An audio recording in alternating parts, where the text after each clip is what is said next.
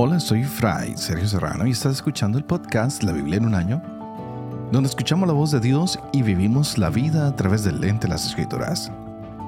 El podcast de la Biblia es presentado por Ascension. Usando la cronología de la Biblia de Great Adventure, leeremos desde Génesis hasta Apocalipsis, descubriendo cómo se desarrolló la historia de la salvación y cómo encajamos en esa historia hoy. Y continuamos con este Evangelio de Mateo. Hemos visto las diferentes expectativas que se tenían acerca de Jesús. A unos quieren un Mesías que venga a conquistar, que venga a guerrear. Lo hemos visto alimentando a la gente. Hemos visto a un Jesús que se acerca a las personas menos privilegiadas de la sociedad, que nos ha dado parábolas del reino y que ahora tiene un conflicto entre la gente y los líderes de su tiempo. Y por eso ha preguntado, ¿quién dice la gente que soy yo? Pedro lo ha identificado como el Mesías, como el Hijo de Dios. Pero también uh, Pedro cree que este va a ser un Mesías victorioso. Pero no es lo que el Señor quiere. Jesús viene y les enseña con el profeta Isaías que él debe sufrir, que va a tener oposición, que él sí es el rey mesiánico, pero para ser rey tiene que entregar su vida. Y esto no es fácil de digerir para los discípulos y para la gente que lo escucha. Así que vamos a ver de qué se trata el reino y por qué Cristo es la cabeza del reino. Así que los valores se van a invertir. Ahora es un rey que se vuelve servidor no es un rey que viene a tomar venganza, sino es un Dios que va a perdonar. Y la riqueza es servir a la gente más necesitada, a los pobres. Así que la invitación es que cada uno de nosotros se haga pobre para servir a los demás, es decir, que lo entregue todo, que se entregue a quien está frente a mí en este momento y en esta necesidad. Vamos a continuar con la lectura de este rico y hermoso Evangelio. Estaremos leyendo hoy Mateo capítulo 18 al 21 y también leeremos Proverbios 19 versos 13 al 16. Este es el día 263. Empecemos.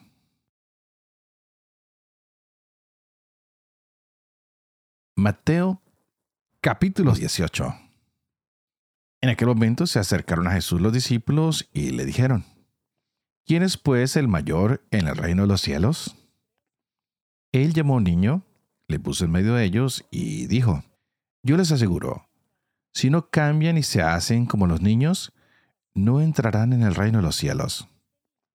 Así pues, quien se humille como este niño, ese es el mayor en el reino de los cielos. Y el que reciba a un niño como este en mi nombre, a mí me recibe. Pero al que escandalice a uno de estos pequeños que creen en mí, más le vale que le cuelguen al cuello una de esas piedras de molino que mueven los asnos y le hundan en lo profundo del mar. Ay del mundo por los escándalos. Es forzoso ciertamente que vengan escándalos, pero ay de aquel hombre por quien el escándalo viene. Si pues tu mano o tu pie te es ocasión de pecado, córtatelo y arrójalo de ti. Más te vale entrar en la vida manco o cojo que con las dos manos o los dos pies ser arrojado en el fuego eterno. Y si tu ojo te es ocasión de pecado, sácatelo y arrójalo de ti. Más te vale entrar en la vida con un solo ojo que con los dos ojos ser arrojado a la Gehenna del fuego.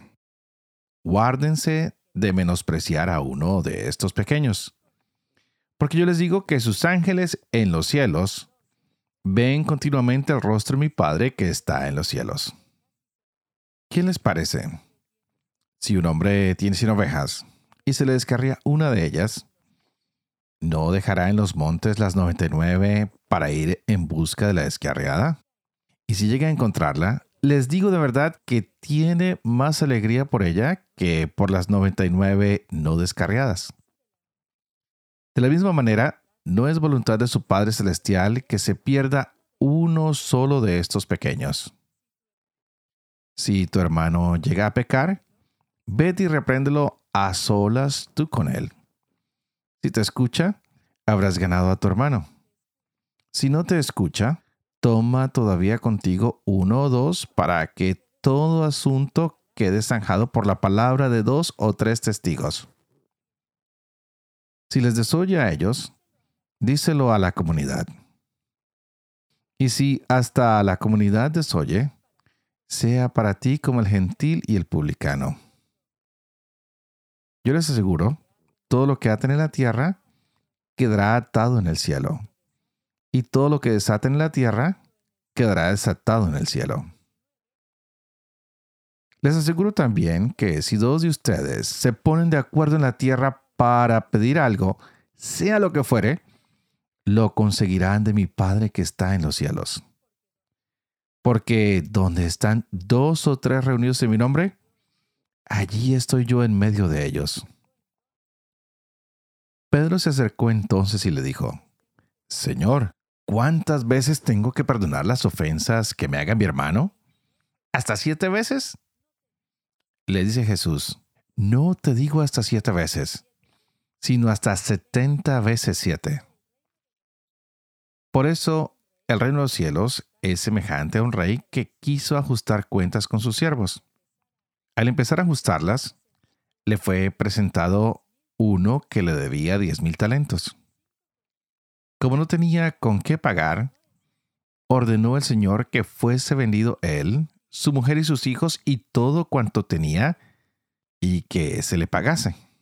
Entonces el siervo se echó a sus pies y postrado le decía, Ten paciencia conmigo, que todo te lo pagaré. Movido a compasión, el señor de aquel siervo le dejó ir y le perdonó la deuda. Al salir de allí, aquel siervo se encontró con uno de sus compañeros que le debía cien denarios. Le agarró y ahogándolo le decía, Paga lo que debes. Su compañero, cayendo a sus pies, le suplicaba, Ten paciencia conmigo, que ya te pagaré. Pero él no quiso, sino que fue y le echó en la cárcel hasta que pagase lo que debía. Al ver sus compañeros lo ocurrido, se entristecieron mucho y fueron a contar a su señor todo lo sucedido. Su señor entonces le mandó llamar y le dijo, Siervo malvado, yo te perdoné a ti toda aquella deuda porque me lo suplicaste. ¿No debías tú también compadecerte de tu compañero del mismo modo que yo me compadecí de ti? Y encolerizado su señor, le entregó a los verdugos hasta que pagase todo lo que le debía. Esto mismo hará con ustedes mi Padre Celestial si no perdona de corazón cada uno a su hermano. Y sucedió que cuando acabó Jesús estos discursos, partió de Galilea y fue a la región de Judea al otro lado del Jordán. Le siguió mucha gente y los curó allí. Y se le sacaron unos fariseos que, para ponerlo a prueba, le dijeron, ¿puede uno repudiar a su mujer por un motivo cualquiera? Él respondió, ¿no ha leído que el Creador desde el comienzo los hizo varón y hembra, y que dijo, por eso dejará el hombre a su padre y a su madre y se unirá a su mujer, y los dos se harán una sola carne. De manera que ya no son dos, sino una sola carne. Pues bien, lo que Dios unió, no lo separa el hombre. Le dicen, pues porque Moisés prescribió dar acta de divorcio y repudiarla. Él les dice, Moisés, teniendo en cuenta la dureza de su corazón, les permitió repudiar a sus mujeres. Pero al principio no fue así. Ahora bien, les digo que quien repudia a su mujer, no por fornicación, y se case con otra, comete adulterio. Le dicen sus discípulos, si tal es la condición del hombre respecto de su mujer, no conviene casarse. Pero él les dijo, no todos entienden este lenguaje, sino aquellos a quienes se les ha concedido. Porque hay eunucos que nacieron así del seno materno, y hay eunucos que fueron hechos tales por los hombres, y hay eunucos que se hicieron tales a sí mismo por el reino de los cielos. Quien pueda entender, que entienda. Entonces le fueron presentados unos niños para que les impusiera las manos y orara. Pero los discípulos les reprendían. Mas Jesús les dijo, Dejen que los niños vengan a mí, y no se lo impidan, porque de los que son como estos es el reino de los cielos. Y después de imponerles las manos, se fue de allí. En esto se le acercó uno y le dijo, Maestro, ¿qué ha de ser de bueno para conseguir vida eterna? Él le dijo, ¿por qué me preguntas acerca de lo bueno? Uno solo es el bueno. Mas si quieres entrar en la vida, guarda los mandamientos. ¿Cuáles? le dice a él. Y Jesús dijo, no matarás, no cometerás adulterio, no robarás, no levantarás falso testimonio. Honra a tu padre y a tu madre, y amarás a tu prójimo como a ti mismo. Le dice el joven, todo eso lo he guardado, ¿qué más me falta? Jesús le dijo, si quieres ser perfecto, anda, vende lo que tienes y dáselo a los pobres, y tendrás un tesoro en los cielos. Luego sígueme. Al oír estas palabras, el joven se marchó entristecido porque tenía muchos bienes.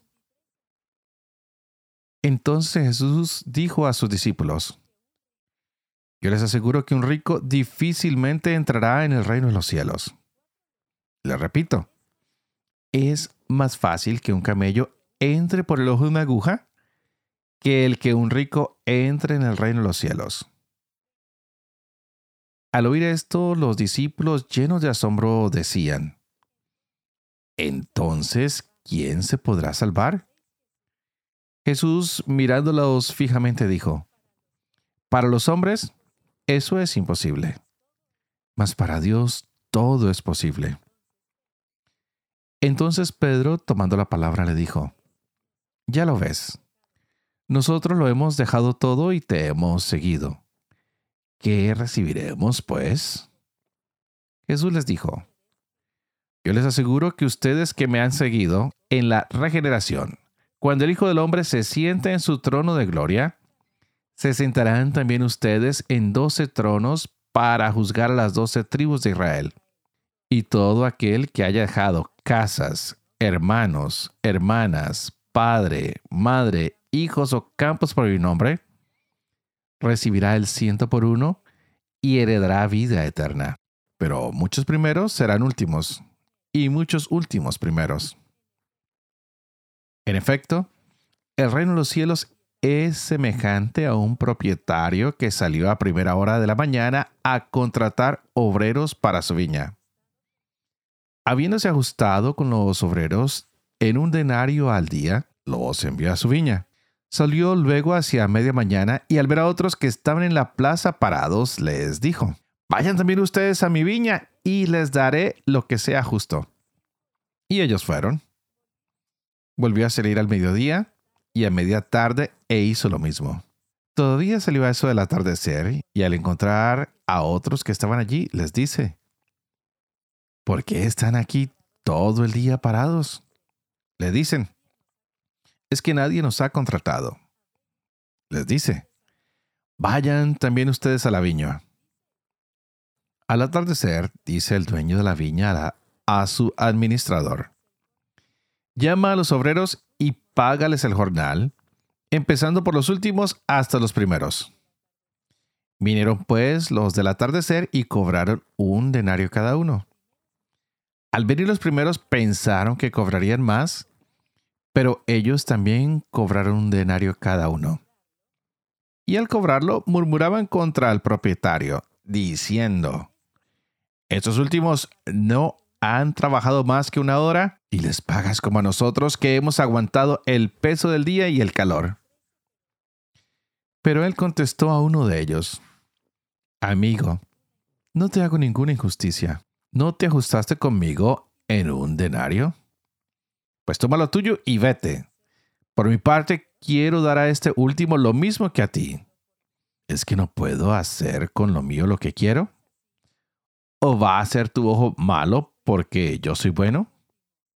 Así los últimos serán primeros y los primeros últimos.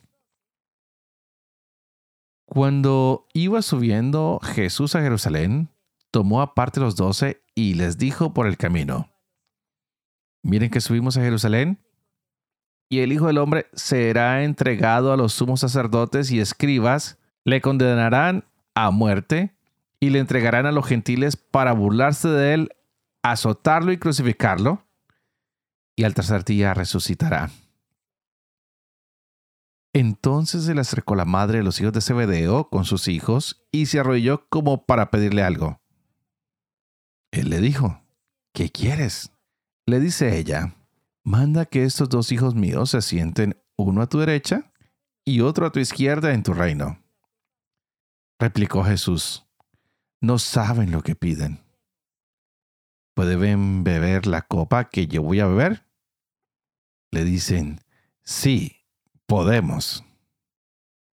Les dice, mi copa sí la beberán, pero sentarse a mi derecha o a mi izquierda no es cosa mía el concederlo, sino que es para quien está preparado por mi Padre. Al oír esto, los otros diez se indignaron contra los dos hermanos. Mas Jesús los llamó y dijo, Saben que los jefes de las naciones las dominan como señores absolutos, y los grandes las oprimen con su poder. No ha de ser así entre ustedes, sino el que quiera llegar a ser grande entre ustedes será su servidor, y el que quiera ser el primero entre ustedes será su esclavo. De la misma manera que el Hijo del Hombre no ha venido a ser servido, sino a servir y a dar su vida como rescate por muchos. Cuando salían de Jericó, le siguió una gran muchedumbre. En esto, dos ciegos que estaban sentados junto al camino, al enterarse que Jesús pasaba, se pusieron a gritar, Señor, ten compasión de nosotros, hijo de David. La gente les increpó para que se callaran, pero ellos gritaron más fuerte, Señor, ten compasión de nosotros, hijo de David. Entonces Jesús se detuvo, los llamó y dijo, ¿qué quieren que les haga? Le dicen, Señor, que se abran nuestros ojos. Movido a compasión, Jesús tocó sus ojos y al instante recobraron la vista y le siguieron. Cuando se aproximaron a Jerusalén y llegaron a Bethfagé, en el monte de los olivos, entonces envió Jesús a dos discípulos diciéndoles, Vayan al pueblo que está enfrente de ustedes, y enseguida encontrarán una burra atada y un burrito con ella. Desátenlos y tráiganmelos. Y si alguien les dice algo, dirán, el Señor los necesita, pero enseguida los devolverá. Esto sucedió para que se cumpliese lo dicho por el profeta. Digan a la hija de Sión, He aquí que tu rey viene a ti manso y montado en una burra y un burrito, hijo de animal de yugo. Fueron pues los discípulos e hicieron como Jesús les había encargado. Trajeron la burra y el burrito. Luego pusieron sobre ellos sus mantos y él se sentó encima. La gente muy numerosa extendió sus mantos por el camino otros cortaban ramas de los árboles y las tendían por el camino. Y la gente que iba delante y detrás de él gritaba, Oh sana al Hijo de David, bendito el que viene en nombre del Señor, oh sana en las alturas. Y al entrar él en Jerusalén, toda la ciudad se conmovió.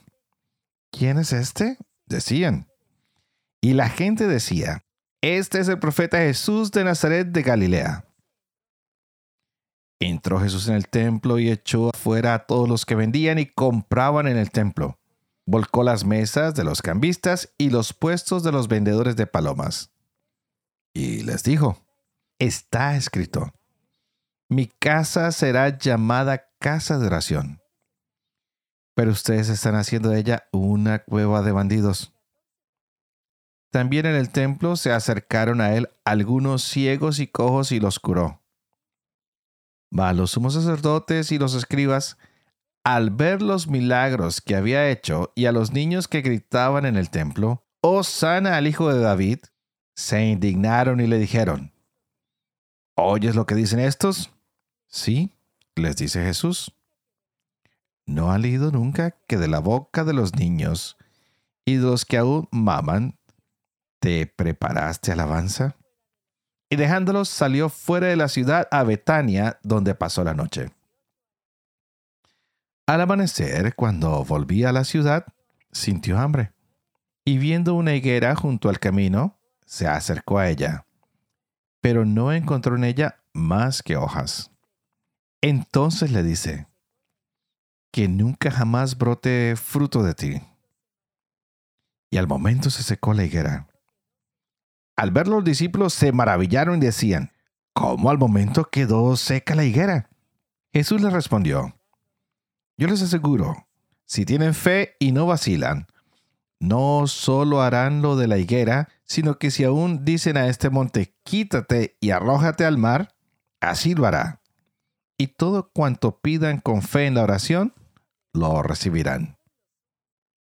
Llegado al templo, mientras enseñaba, se le acercaron los sumos sacerdotes y los ancianos del pueblo diciendo, ¿con qué autoridad haces esto?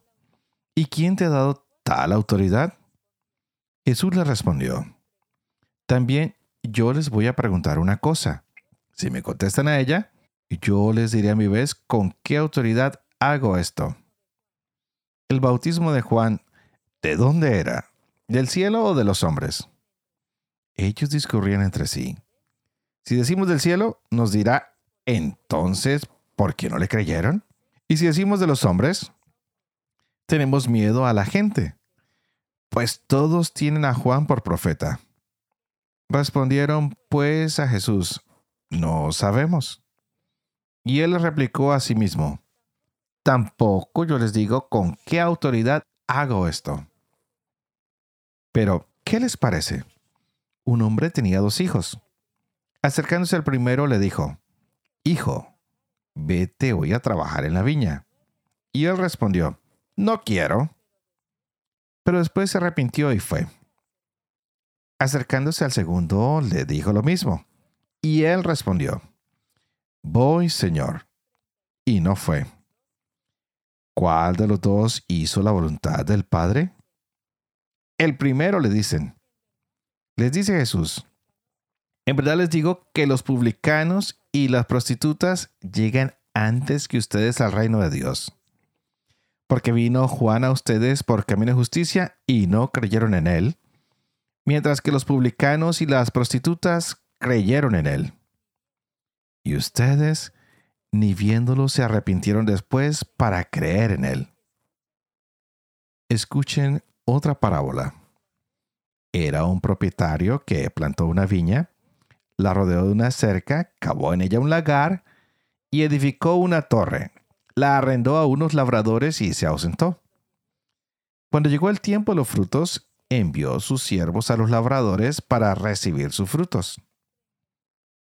Pero los labradores agarraron a los siervos y a uno le golpearon, a otro le mataron a otro le apedrearon.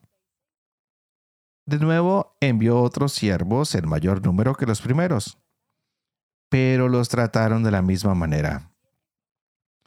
Finalmente les envió a su hijo diciendo, A mi hijo lo respetarán. Pero los labradores al ver al hijo se dijeron entre sí, Este es el heredero. Vamos, matémoslo y quedémonos con su herencia y agarrándolo lo echaron fuera de la viña y lo mataron.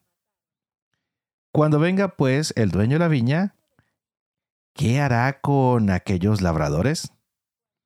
Le dicen, a esos miserables les dará una muerte miserable y arrendará la viña a otros labradores que le paguen los frutos a su tiempo. Y Jesús les dice, ¿no han leído nunca en las escrituras La piedra que los constructores desecharon en piedra angular se ha convertido. ¿Fue el Señor quien hizo esto y es maravilloso a nuestros ojos? Por eso les digo, se les quitará el reino de Dios para dárselo a un pueblo que rinda sus frutos. Y el que caiga sobre esta piedra se destrozará, y aquel sobre quien caiga le aplastará. Los sumos sacerdotes y los fariseos, al oír sus parábolas, comprendieron que estaba refiriéndose a ellos y trataban de detenerlo, pero tuvieron miedo a la gente porque le tenían por profeta. Proverbios 19, versos 13 al 16.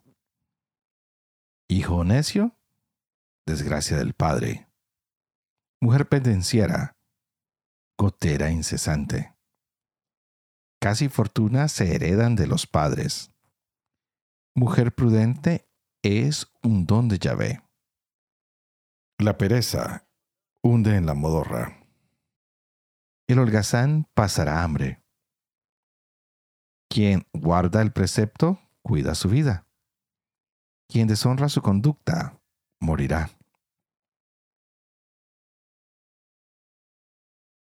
Padre de amor y misericordia, tú que haces elocuente la lengua de los niños, educa también la mía, e infunde en mis labios la gracia de tu bendición, Padre, Hijo y Espíritu Santo. Y a ti te invito para que juntos le digamos hoy al Espíritu Santo que abra nuestra mente, que abra nuestro corazón, que nos ayude a entender esta hermosa palabra que el Señor nos ha regalado para nuestras vidas. Y qué palabra la que tenemos. Este Evangelio de Mateo nos llena de sorpresas. Tantas parábolas, tantos enfrentamientos que el Señor tiene, tanta enseñanza que es difícil contenerla en unos cuantos minutos pero hemos llegado a esta parte fundamental donde todos estos hombres lo quieren matar a Jesús, no les gusta su enseñanza, mientras que otros se regocijan de todo lo que Jesús tiene que decir. Tenemos algunos problemitas el día de hoy. Algunos discípulos tienen ambición. Quieren saber quién es el más grande en el reino de los cielos, quién tiene más poder. Y de ahí el Señor aprovecha y les enseña de qué se trata el reino. Y le dice, miren, lo más importante del reino es ser como niños.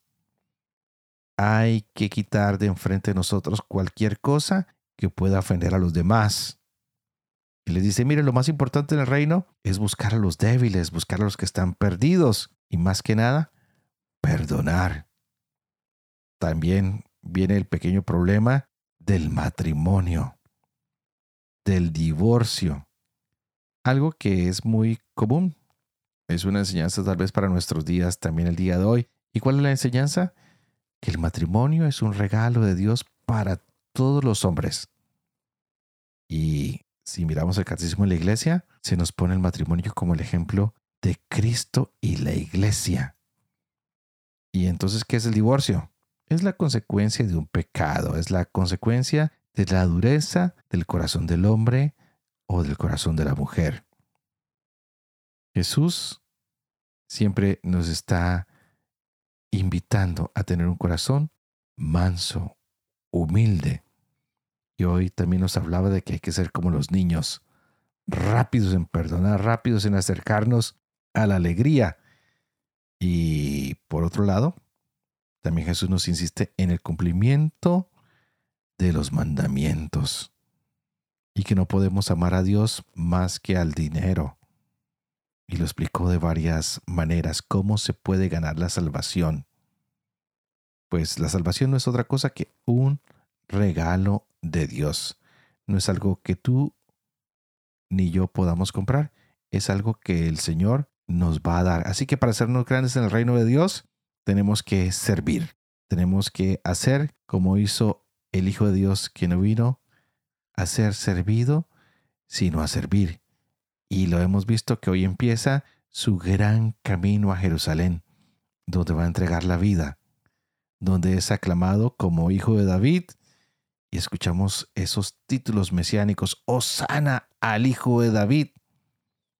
Pero este hijo de David entra en un burrito, en un animalito pequeño. Y desde ahí empieza a purificar el templo. Nos dan esta historia de la higuera que no era fértil, que carece de frutos. Y tal vez debemos preguntarnos, ¿seré yo también esa higuera? ¿Qué frutos estoy dando? Así que hoy preparémonos para seguir adelante con estas expectativas de Jesús para nosotros, de que seamos más como niños, que seamos mansos, que seamos humildes, que hagamos nuestro corazón más semejante al de Él. Y como siempre, yo oraré por ustedes y ustedes por favor oren por mí para que yo pueda seguir llevando adelante este proyecto de la Biblia en un año, para que pueda vivir con fe lo que leo, lo que explico, para que siempre pueda enseñar la verdad y cumplir lo que he enseñado. Y que la bendición de Dios Todopoderoso, que es Padre, Hijo y Espíritu Santo, descienda sobre ustedes y los acompañe siempre. Que Dios los bendiga.